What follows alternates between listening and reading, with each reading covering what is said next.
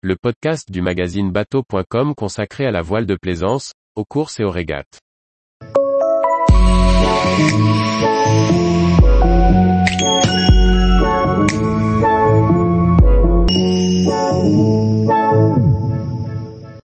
Une navigation typiquement écossaise, saute de vent et météo très perturbée.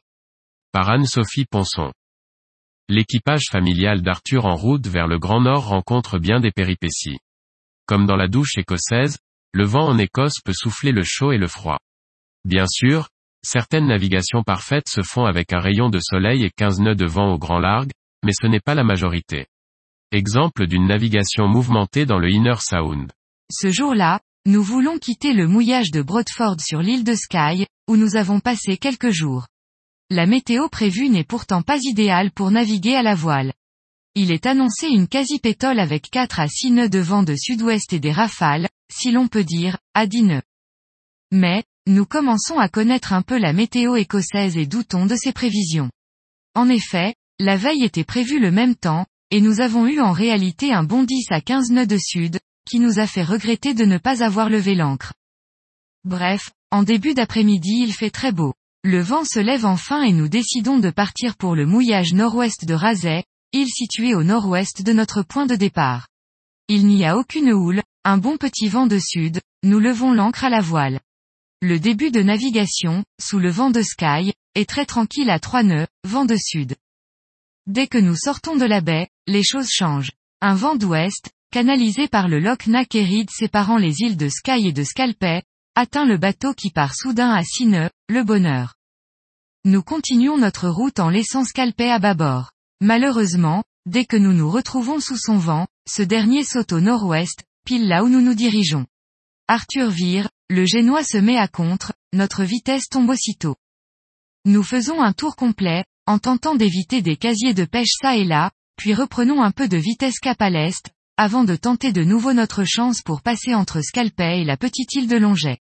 La chance est avec nous, cette fois le vent est de nord-est, nous avançons à 5 nœuds bien assurés. Presque arrivés à la hauteur de Longet, nous allons nous engager pour passer entre l'île et les récifs qui se situent au nord de Scalpay.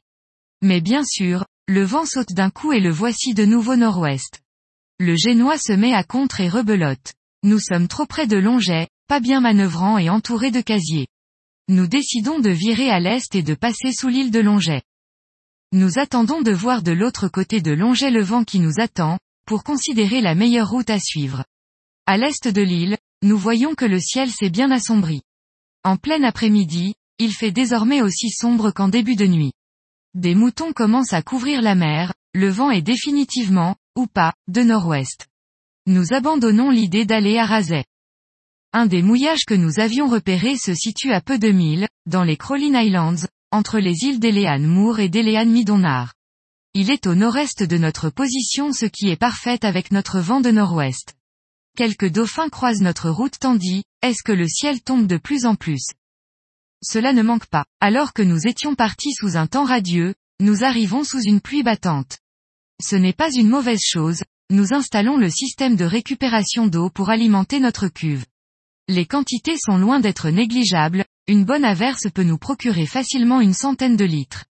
Mais il faut avouer que c'est un temps moins agréable pour mettre l'ancre et découvrir notre mouillage. Sans être absolument représentatif des navigations écossaises, ce type de journée reste assez classique. Mieux vaut prévoir plan A, plan B et plan C pour le mouillage et rester très attentif aux voiles pour gérer les manifestations erratiques des vents catabatiques, dans un décor somme toute très rocailleux. Le lendemain, nous irons mouiller au fond du Sound qui sépare les deux îles. La partie sud assèche à marée basse et forme un cul-de-sac très tranquille, habité par quelques phoques. Pour plus de sûreté, le capitaine va frapper deux amarres à terre pour bien immobiliser le voilier.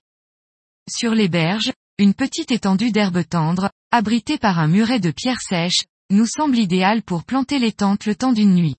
L'endroit est parfait, si on oublie les midges qui nous harcèlent en soirée pendant un moment. Heureusement, le vent et la fumée du feu de camp les écartent rapidement. Ils ont eu, malgré tout, le temps de bien nous dévorer. Tous les jours, retrouvez l'actualité nautique sur le site bateau.com. Et n'oubliez pas de laisser 5 étoiles sur votre logiciel de podcast.